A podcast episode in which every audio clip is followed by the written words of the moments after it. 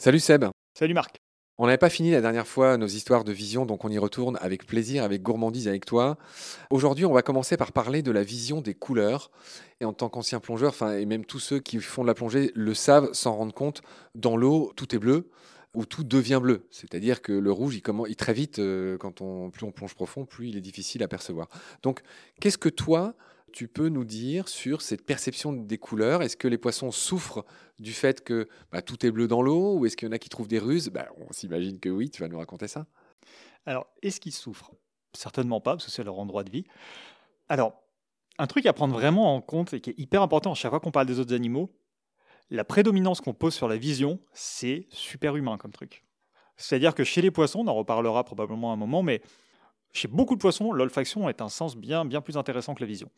Maintenant, pour ce qui est de la vision, eh ben effectivement, la lumière, donc les couleurs, ce sont en fait des longueurs d'onde, voilà, globalement. Et donc, ça traverse facilement l'air, ça traverse beaucoup moins facilement l'eau. Donc par exemple, la colonne d'eau va arrêter très rapidement toutes les couleurs rouges. Dans les premiers mètres, le rouge va s'arrêter, donc le rouge descend pas. C'est pour ça que quand on est en mer, par exemple, en plongée en mer, les poissons des profondeurs vont avoir une tendance assez fréquente à être un peu rouge. Pourquoi? Bah Parce que comme le rouge n'arrive pas dans les profondeurs, et eh ben les poissons rouges ne sont pas visibles parce que personne ne voit le rouge dans ces profondeurs vu que le rouge n'arrive pas. Sauf certains poissons, mais je vais y revenir. Et donc en gros, plus on descend dans la colonne d'eau, moins les longueurs d'onde correspondant aux différentes couleurs arrivent. Donc en gros, d'abord c'est le rouge qui va s'arrêter, puis le jaune, puis le vert, puis le bleu. Globalement, c'est comme ça. Plus on descend profond, plus c'est ça qui va s'arrêter. Ce qui fait que si on devait faire une grande règle, eh ben, plus les poissons vivent proches de la surface, plus ils vont voir de couleurs, plus ils vont vivre dans les profondeurs, moins ils vont en voir. On parle de plus de 30 000 espèces, donc il y a des cas particuliers partout. Mais globalement, c'est ça. Ce qui veut dire que dans les poissons qui vont vivre proches de la surface, dans les récifs coralliens qui sont très colorés, etc., on va avoir des poissons qui voient plus de couleurs que nous. Par exemple, les demoiselles orangées sont des poissons qui voient dans l'ultraviolet. Donc ils voient euh, sur des spectres lumineux que nous on voit pas. On le sait parce que à un moment, les chercheurs se demandaient comment ces poissons arrivaient à se différencier d'une espèce qui, ressemblait mais comme deux gouttes d'eau, et on ne comprenait pas comment elle faisait. Et en fait, en les passant sous spectre ultraviolet, ben on s'est aperçu qu'ils ont des masques faciaux qui correspondent en fait aux différentes espèces et on suppose peut-être même aux différents individus. Et en leur montrant uniquement des photos en noir et blanc, des masques faciaux, on a montré qu'ils étaient capables de différencier les différentes espèces. Et puis après, effectivement, bah, plus on descend, et selon les poissons, moins il y aura de couleurs. Et c'est très intéressant parce que justement, dans les profondeurs, par exemple, dans les profondeurs de, la mer, parce que bon, après, il y a, selon en eau douce, etc., ça peut être exactement pareil, mais souvent, les poissons ne vont pas voir le rouge dans les profondeurs. Normalement, c'est la règle. Mais on a typiquement des poissons, les Malacosteus, qui sont des poissons qui, eux, utilisent un dérivé de chlorophylle pour pouvoir voir le rouge. Et en plus, on va y venir, ils voient, ils créent eux-mêmes leur lumière. Ils ont de la bioluminescence. Ils ont en fait deux petites poches sous les yeux qui éclairent en rouge. Et comme ils éclairent le rouge et que personne ne voit le rouge, bah ça fait exactement un peu comme les caméras de sécurité infrarouges où on peut voir les voleurs qui sont dans le truc alors que eux ils ne voient pas du tout qu'ils sont éclairés. Et ben en fait les Malacosteus ils éclairent en rouge, du coup ils voient ce qui se passe autour, mais il n'y a aucun autre poisson qui voit ça. Extraordinaire. Cette lumière est générée, je crois, par des bactéries alors sur les malacostéus, je ne sais plus. De toute façon, en bioluminescence, tu as deux types. Ça va être soit en bactéries, soit ça va être une oxydation d'enzymes qui vont faire eux-mêmes. Avec la fameuse luciférine. C'est ça. Luciférase, c'est l'enzyme. Et luciférine, c'est la protéine. Tu m'as encore appris quelque chose d'extraordinaire. Euh, Seb, Malacosteus, là, je suis en train de regarder un petit article sur ce poisson. Il n'est pas très joli. Alors ça, ça n'a aucune espèce d'importance. En anglais, il s'appelle le rat trap fish. Donc le poisson piège à rat. C'est vrai qu'il a une bouche incroyable. Elle est toute. Euh, on a l'impression que, enfin, on dirait un insecte presque. Voilà, c'est pareil, ça va être difficile à décrire. Mais il a une bouche en forme de piège on va dire ça comme ça. Euh, son nom vient du grec malakos, signifiant mou, et donc osmou. Donc on peut imaginer que ces poissons-là ont des os un peu plus mous que la moyenne, on va dire. Et euh, bah voilà, il y a ce que tu as dit, c'est-à-dire qu'ils font leur propre lumière invisible pour repérer leur proie. Et je vois qu'effectivement, cette lumière était mise à base d'un dérivé de chlorophylle, tu l'as dit, qu'il tire de, des petits copépodes qu'il consomme, des petits crustacés. On les trouve dans les océans du monde entier, excepté aux pôles arctiques et antarctiques. Voilà ce qu'on pouvait dire. Alors j'invite vraiment ceux, ceux qui nous écoutent à, faire une petite recherche sur Malacosteus. C'est vrai que c'est un drôle de poisson. Il n'est pas très beau et il est extraordinairement euh, extraordinaire, si j'ose dire. La, la, bioluminescence, de manière générale, c'est un phénomène assez fascinant parce que souvent on pense que les poissons éclairent avec ça, mais ça ne sert pas que à éclairer. C'est-à-dire que beaucoup de poissons ont des mécanismes Tu donnais le nom marrant, il y en a qui s'appellent par exemple les poissons lampe torche, les flashlight fish. Et eux, c'est pareil, ils ont des poches suborbitales comme ça, avec leur photophore à l'intérieur. Et ces poches qui sont sous l'œil, ils peuvent les fermer, les ouvrir, les faire pivoter. Et en fait, ils s'en servent aussi comme mode de communication avec les autres. Ils vont faire clignoter un peu comme des codes morse.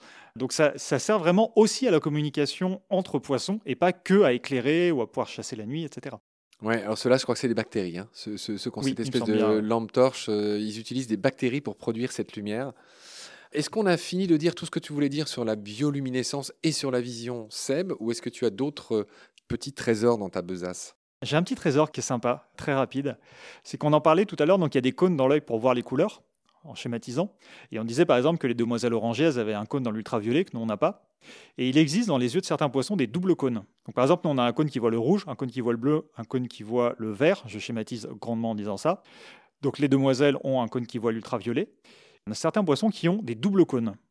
Et ces doubles cônes servent, on n'en sait rien. On ne sait pas à quoi servent ces doubles cônes parce que nous, on n'en a pas et on ne peut pas vraiment savoir ce que ça fait. On suppose que ça permet peut-être d'améliorer la vision des contrastes, améliorer la vision des couleurs, peut-être améliorer la vision des mouvements. Et un autre truc qui est assez fou, c'est que bah, la plupart des oiseaux en ont aussi. Seb, il y a un truc tout bête dont on n'a encore pas parlé dans nos épisodes sur la vision, c'est que contrairement euh, aux mammifères, alors tu as dit un chiffre très important tout à l'heure, tu avais rappelé qu'il y avait à peu près 32 000 espèces de poissons. En fait, ce qu'il faut savoir, c'est qu'il y a 5 ou 6 fois plus d'espèces de poissons que d'espèces de mammifères dans l'eau. C'était juste pour que, voilà, on compare deux, euh, deux, choses pour que les gens se fassent à peu près une idée. Il y a une diversité dans les océans qui est infiniment supérieure bah, à ce qui peut se passer sur Terre. Ça, c'est dit. L'autre chose que j'aurais aimé que tu rappelles, c'est que il me semble que les euh, poissons ne peuvent pas accommoder avec leurs yeux. C'est-à-dire qu'ils ne peuvent pas euh, faire varier la largeur de leur pupille, le diamètre de leur pupille. Plus de 30 000 espèces, je ne pourrais pas te répondre. D'accord. Et aussi dire un autre constat, euh, comment dire, qu'on peut faire pour beaucoup de poissons, c'est que dans la plupart des cas, même dans le cas des prédateurs, les yeux des poissons sont situés de part et d'autre de la tête. Et ça, sur Terre, ça a été euh, évidemment un peu étudié. On constate que globalement, tout ce qui est proie à les yeux de part et d'autre de la tête, ça leur donne un énorme champ de vision et une vue qui n'est pas très très bonne ni très détaillée, mais qui leur permet de couvrir un très large champ autour d'eux pour surveiller évidemment ce qui se passe. Alors que les prédateurs ont de manière générale les deux yeux sur le devant de la tête, c'est notre cas. C'est le cas de beaucoup de prédateurs comme les lions par exemple. Lion, gazelle, hein, illustre parfaitement ce que je suis en train de dire. Donc les yeux sur le devant de la tête permet une meilleure vision binoculaire, donc une meilleure appréciation des distances très importante pour les prédateurs, mais que évidemment on voit moins bien ce qui se passe aux alentours qu'une proie tout est bien fait dans le meilleur des mondes, j'ai envie de dire. Est-ce que c'est le cas pour les poissons? Cette remarque est une remarque d'animal qui se déplace par la vision en priorité. Elle n'est pas forcément valable dans l'eau. La vision chez les poissons, c'est pas du tout un sens prioritaire chez les trois quarts des poissons. L'eau arrête très rapidement la vision. Il suffit de plonger pour voir qu'en fait, on voit pas très loin. La plupart des poissons, on voit pas très loin. Quand on regarde par exemple les poissons des récifs, on se dit ils sont incroyables ces poissons, ils ont plein de couleurs. Mais en réalité, toutes ces couleurs de fou, bah, pour un poisson prédateur, quand ils sont sur le fond d'un récif corallien, bah, on les différencie pas vraiment. En fait, le prédateur les voit pas vraiment bien. Ce qui fait qu'il faut vraiment réaliser qu'à part quelques exceptions, la vision à distance des poissons, elle est pas terrible. Donc en fait, ce type de questionnement n'a pas vraiment de... Je pense pas que ça ait... Alors c'est vraiment une, opinion personnelle. Je pense pas qu'en fait, ce soit une pression de sélection qui ait une très grande importance pour les poissons, parce que c'est pas le sens principal qu'ils vont utiliser pour ça. Tu as bien fait de le rappeler. Voilà ce qu'on pouvait dire en tout cas sur la vision Seb. Merci pour tes lumières. Je te retrouve très vite. On va explorer d'autres sens des poissons. Merci pour tout ce que tu nous apprends. Je te retrouve très vite. Salut. Salut. À bientôt.